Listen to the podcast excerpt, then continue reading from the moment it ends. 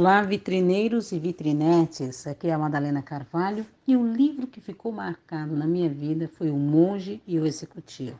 Por quê? Porque nessa obra de James Hunter, toda a sua teoria tem muito alinhamento com as coisas que eu sempre falei e defendi nos meus treinamentos e palestras. E para minha honra, um dos meus artigos ficou por muito tempo no site oficial do James Hunter no Brasil. O Monge Executivo, o meu livro de cabeceira. Um beijo para vocês.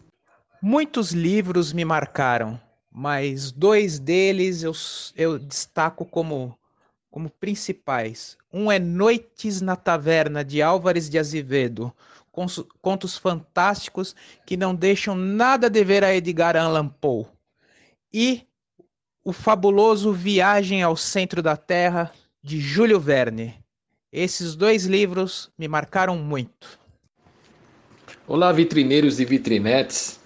Um livro que ficou marcado na minha vida foi aquelas Bíblias que ficam na estante, que minha mãe pegou a Bíblia e bateu na minha cabeça, mas marcou de tal jeito que eu passei anos refletindo sobre, sobre ela. Brincadeiras à parte, eu sou um cara que eu gosto muito mais da fantasia infantil, cara.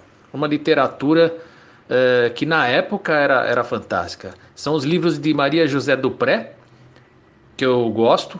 É, posso citar A Ilha Perdida e A Montanha Encantada, e um livro que ficou marcado na minha vida, que eu li umas três, quatro vezes. É um livro da Lúcia Machado de Almeida, chamado Aventuras de Xisto, que é praticamente um Harry Potter dos anos 70. É, fica a dica aí. Não sei se, se é fácil de encontrar esses livros, mas fica a minha dica.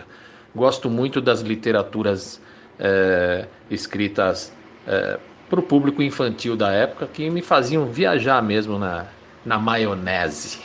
É isso aí, galera. Olá, vitrineiros e vitrinetes, tudo jóia? Bom, eu li alguns livros e eu gosto muito do Infanto Juvenil, né? Da série Vagalumes, que o Celso já mencionou, A Ilha Perdida. Eu gostei também da biografia do Clube da Esquina, Os Sonhos Não Envelhecem, do Márcio Borges.